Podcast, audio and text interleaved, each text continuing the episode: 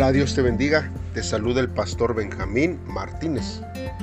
Este día, hermanos, vamos a estar meditando en la palabra de Dios en Mateo capítulo 26, del versículo 36 al 50. Como título, este devocional lleva con oración, prepara la cruz. Te invito a que pauses este audio si aún no has hecho una oración. Siempre la oración eh, nos ayuda, hermanos, a poder meditar en la palabra de nuestro Dios. Si ya lo has hecho así, entonces pues vamos a, a leer la palabra de Dios. La palabra de Dios dice así. Después, Jesús fue con sus discípulos a un lugar llamado Getsemaní y les dijo, quédense aquí mientras yo voy allí a orar. Jesús invitó a Pedro, a Santiago y a Juan para que lo acompañaran y luego empezó a sentir una tristeza muy profunda y les dijo, estoy muy triste, siento que me voy a morir, quédense aquí conmigo y no se duerman. Jesús se alejó un poco de ellos, se arrodilló hasta tocar el suelo con la frente y oró a Dios. Padre, cómo deseo que me libres de este sufrimiento, pero no será lo que yo quiera, sino lo que quieras tú. Jesús regresó a donde estaban los tres discípulos y los encontró durmiendo. Entonces le dijo a Pedro, ¿no han podido quedarse despiertos conmigo ni siquiera una hora? No se duerman, oren para que puedan resistir la prueba que se acerca ustedes están dispuestos a hacer lo bueno, pero no pueden hacerlo con sus propias fuerzas. Jesús se fue a orar otra vez y en su oración decía, Padre, si tengo que pasar por este sufrimiento, estoy dispuesto a obedecerte. Jesús regresó de nuevo a donde estaban los tres discípulos y otra vez los encontró completamente dormidos, pues estaban muy cansados. Nuevamente se apartó de ellos y oró por tercera vez, repitiendo las mismas palabras con que había orado antes. Luego volvió Jesús a donde estaban los tres discípulos y les dijo, ¿todavía están durmiendo? Ya vienen los malvados para apresarme a mí, el Hijo del Hombre.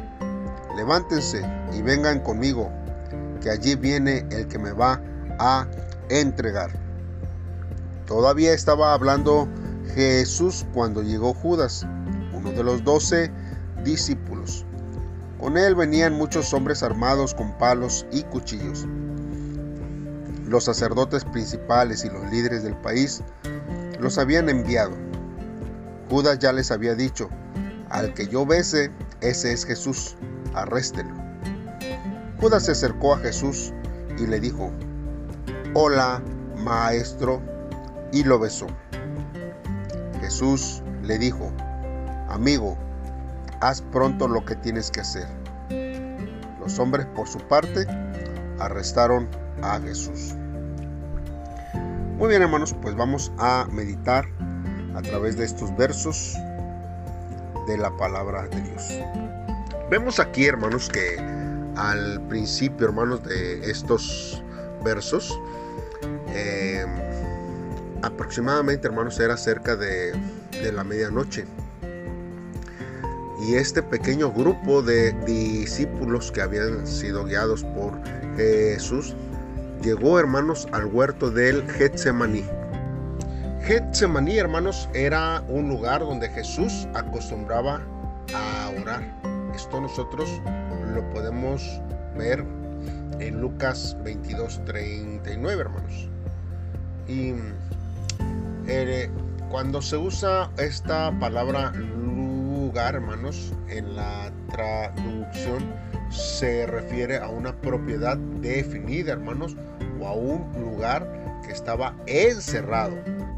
Esto nos, nos puede indicar, hermanos, que eh, era de propiedad de alguien, ¿verdad? Que se lo prestaba, ¿verdad? Este, para poder utilizarlo y orar ahí.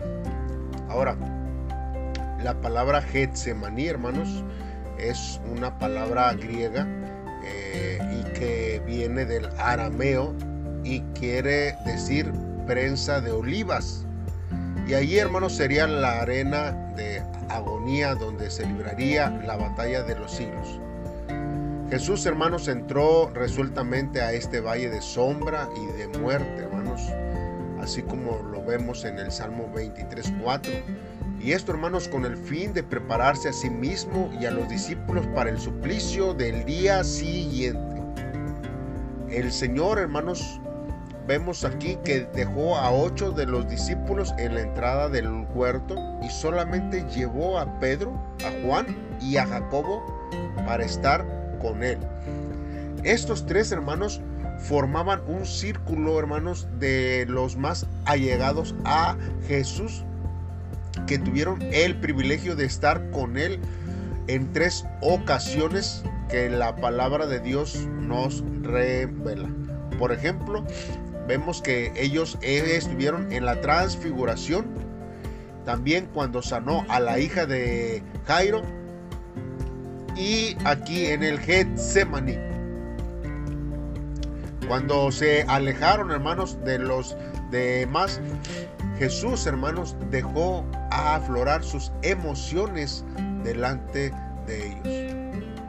Vemos aquí, hermanos, que Jesús reveló la plena humanidad, hermanos.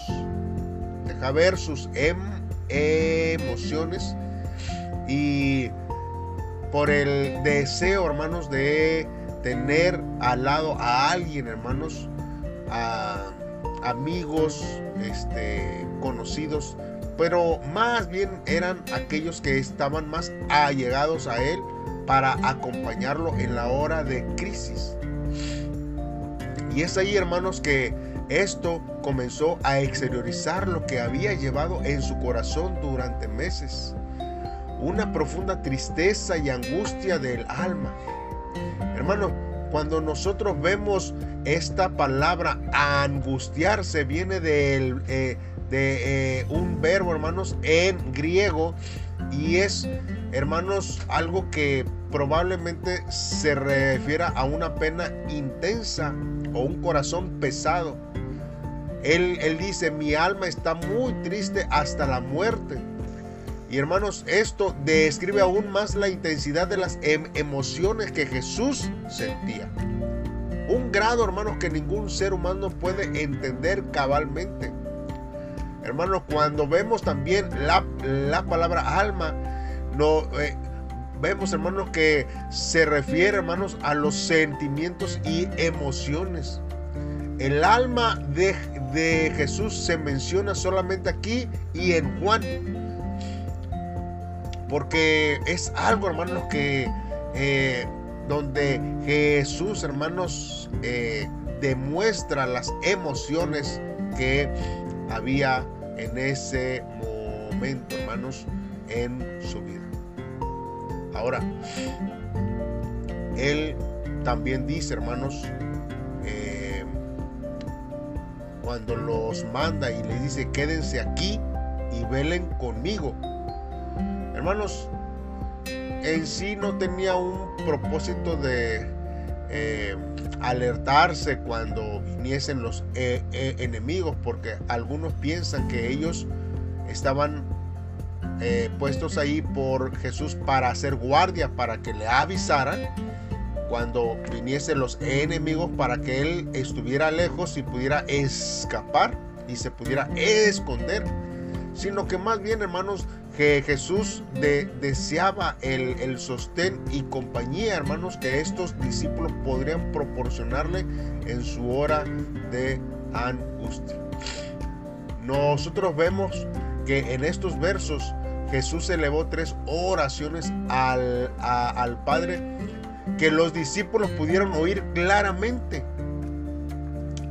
Aquí, hermanos, nos muestra que nuestras oraciones, hermanos, tienen que ser este, audibles o es, una, o es una forma en el cual nosotros vemos que aunque Jesús tomó distancia, los discípulos pudieron oírlo. Porque hay veces, hermanos, que nosotros eh, muchas veces hacemos oraciones silenciosas. Y no es que esté mal, pero eh, yo creo, hermanos, que una oración audible, hermanos, es, es mucho mejor porque expresamos, hermanos, este lo que nosotros estamos sintiendo de lo profundo de nuestro corazón. Ahora, hay unos hermanos que estas tres oraciones los consideran como una vana repetición, hermanos, pero no fue así, porque no, hay, hay unos que piensan, hermanos, que esto fue una forma mecánica o rutinaria de orar del Señor Jesucristo, mas no es así.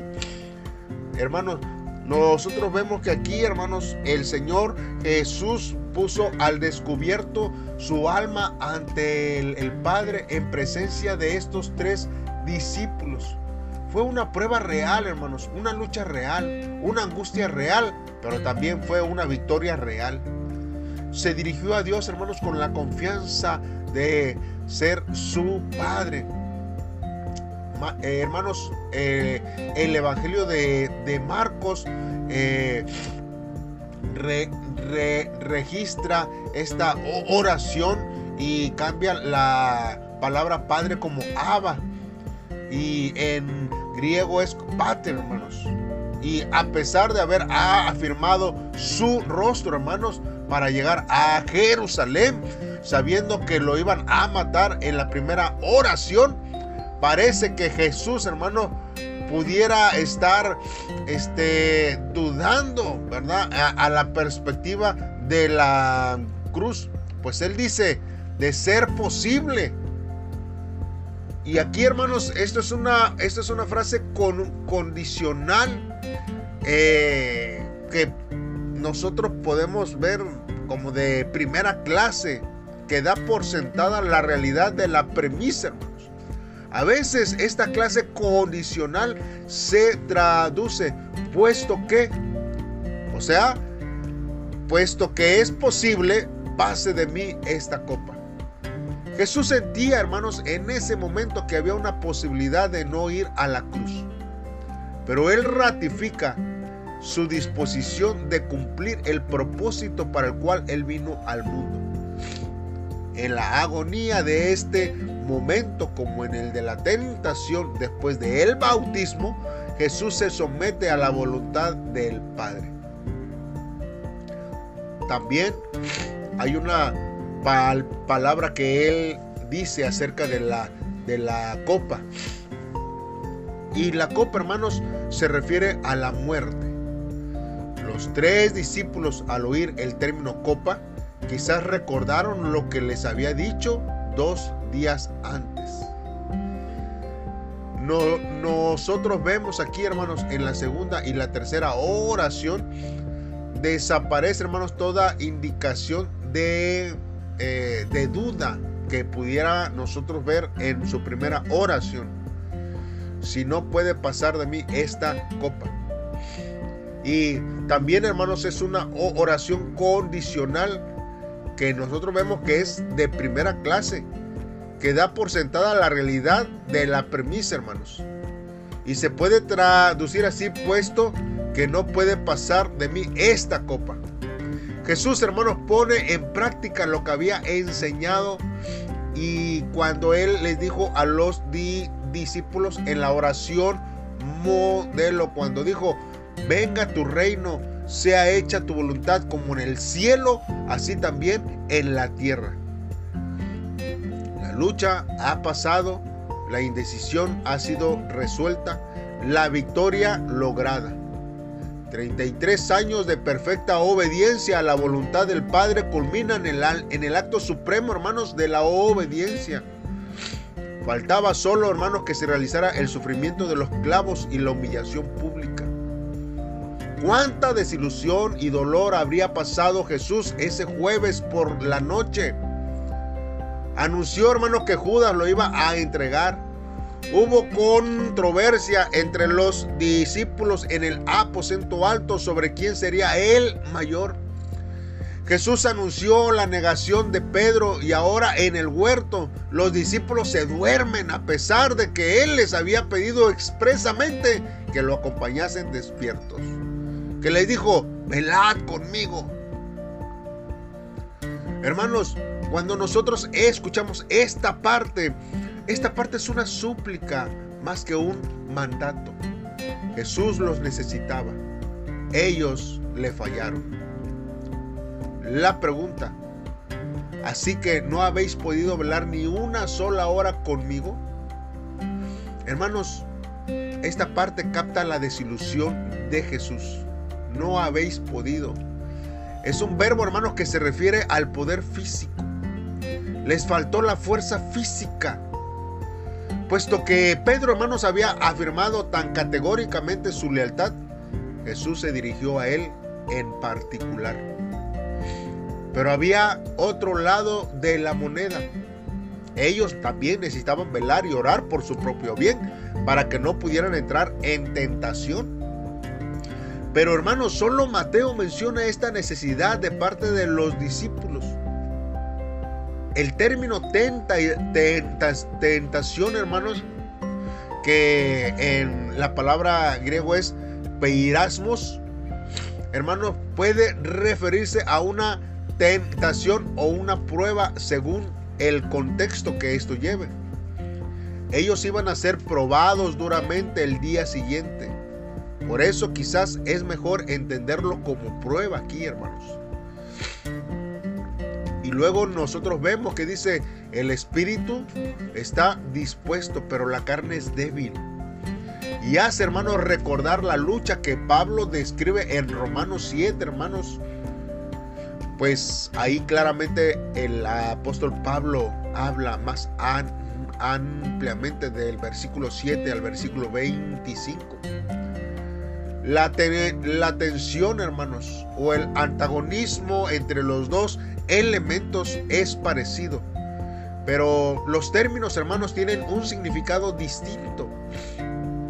Espíritu y carne en este contexto, hermanos, se refiere a la tensión entre el buen propósito de agradar a Dios por un lado y por el otro la debilidad física o falta de voluntad para realizarla. Cuando Jesús dice velad y orar, son imperativos en tiempo presente que denotan, hermanos, acción continua. El que vela y ora en forma continua, hermanos, descubre que aun cuando la carne es débil, el espíritu y la voluntad se imponen con fuerza y asegura la firmeza durante las pruebas y la estabilidad moral entre las tentaciones. Hermanos, ahora también Jesús dice, dice aquí, todavía estáis durmiendo y descansando. Aquí, hermanos, podemos ver que puede traducirse como un imperativo o un indicativo. O sea, hay una interrogante. Nosotros vemos que en la versión Reina Valera 1960 la traduce como un imperativo. Pero el motivo indicativo con interrogante es más lógico en este contexto, como traduce, hermanos, eh, la, la versión, hermanos, eh, Septuaginta, que dice, la hora está cerca y se refiere a la cruz. La expresión va a ser entregado según el contexto griego puede ser traducido literalmente es entregado, pues ya el proceso había comenzado. Ahora, este verbo, hermanos, se usa 10 veces, hermanos, en este capítulo y comúnmente en los cuatro evangelios para referirse al acto de, Judas, hermanos, de entregar a Jesús. Y luego, hermanos, dice, en manos de pecadores. Es una frase que alude a la parte que los gentiles, es decir, a los romanos tendrían en su crucifixión. E, enseguida, hermano Jesús anuncia la llegada de los enemigos y manda levantarse a los discípulos por conocimiento sobrenatural o por haber visto las antorchas y haber oído el ruido de la multitud. Jesús sabía que estaba cerca el que estaba entregándole. Ahora, hermanos, nosotros pasamos este, este, este tiempo hacia el arresto, hermanos, que, que, Jesús tuvo. Primero vemos aquí, hermanos, que El beso fraternal se reserva para los amigos y hermanos espirituales más íntimos, expresando aprecio y afecto sin sincero. Pero la hipocresía, hermanos, llegó a su colmo cuando Judas empleó la señal de amistad como señal de identificación para entregar a su mejor amigo a los enemigos, sabiendo, hermano, que quería matarlo. Habrá sido uno de los momentos más tristes para Jesús que uno de los doce que él había escogido, uno que había caminado a su lado durante tres años, lo entregara. Mateo, hermanos, identifica a Judas otra vez como uno de los doce. Parece que quiere decir, aunque parezca imposible, uno de los doce fue el que lo entregó. Judas, hermano, no solamente eh, entregó a Jesús con un beso, sino que le besó con afecto. En la expresión al que yo bese, el, el verbo, hermanos, griego es fileso, expresión del amor de un amigo. Pero en la expresión y le besó, el verbo griego es catefilesen, que tiene el prefijo perfectivo kata, que sirve para intensificar el significado del verbo, y le besó con afecto, capta este énfasis. O según, hermanos, el comentarista Vincent dice que le abrazó y le besó. Dos cosas más se destacan en el encuentro entre Judas y Jesús. Judas le saludó en el título rabí, que significa maestro, cuando los otros discípulos normalmente le llamaban Señor. Por otro lado, te saludo es una expresión derivada del verbo griego jairo y significa me gozo. El saludo es un verbo de presente activo imperativo de segunda persona, hermanos, y se traduce gózate o mejor, sigue gozándote. De modo, hermanos, que tanto el beso como el saludo estuvieron cargados de hipocresía. La respuesta de Jesús, por el contrario, está llena de compasión y disposición, aún en esta hora de perdonarle. Él le dice amigo. Y amigo, hermanos, se traduce en término que se usa solamente tres veces en el Nuevo Testamento. Y significa compañero o camarada. Las tres veces, hermanos, que se emplea se refiere a uno que había hecho mal al que habla. La traducción, hermanos, de Reina Valera 1960 traduce la siguiente expresión elíptica como pregunta. ¿A qué vienes? Puede ser una pregunta o un mandato. La traducción, hermanos, literal del texto griego sería a lo que vienes. Si se eh, sobreentiende, hermanos, el, verbo has resulta como traduce nuestra versión que nosotros estamos leyendo ahora. Haz lo que viniste a hacer. Nosotros vemos aquí, hermanos, que el Evangelio de Juan agrega un detalle importante al descubrir, hermanos, la relación espontánea de los soldados del sumo sacerdote cuando Jesús identificó con la expresión yo soy. Dice que se apartaron hacia atrás y cayeron a tierra. ¿No sería que este es un anticipo simbólico de la victoria final de Jesús sobre las fuerzas del el mal? Nosotros, hermanos, tenemos que ver que Dios, hermanos, quiere hablar con nuestras vidas y poder eh, entender todo este suceso alrededor de este acontecimiento en esta semana. Oremos a Dios, hermanos, para que Dios pueda ayudarnos y ver de una perspectiva eh, diferente sobre nuestras vidas. Padre, en esta hora nos acercamos a ti, Señor, sabiendo que las cosas, Señor, que tú has puesto sobre nuestras vidas, quizás no son fáciles, Señor. ¿En qué circunstancias, Señor, nosotros debemos de velar y orar para cumplir tu voluntad? Que puedo aprender, Señor, de ti, que ha tratado a Judas Iscariote como amigo y aún después de su traición. Solamente, Señor, nos queda postrarnos ante ti. Tú has cumplido la voluntad del Padre, aún sabiendo que serás desamparado durante algún tiempo para perdonarnos de nuestra maldad. Perdóname, Señor, por haber dejado de orar bajo el pretexto de estar ocupado y ya agotado. Oraré junto con mis hermanos por mi comunidad para que pueda tener la victoria en todo momento también en medio de la tentación. Ayúdame, Señor, para vivir conforme a tu voluntad en este tiempo. En el nombre de Cristo Jesús te lo pido, Dios. Amén. Dios te bendiga y te invitamos para que nos acompañes en estos devocionales que hemos preparado para estos días. Saludos y bendiciones.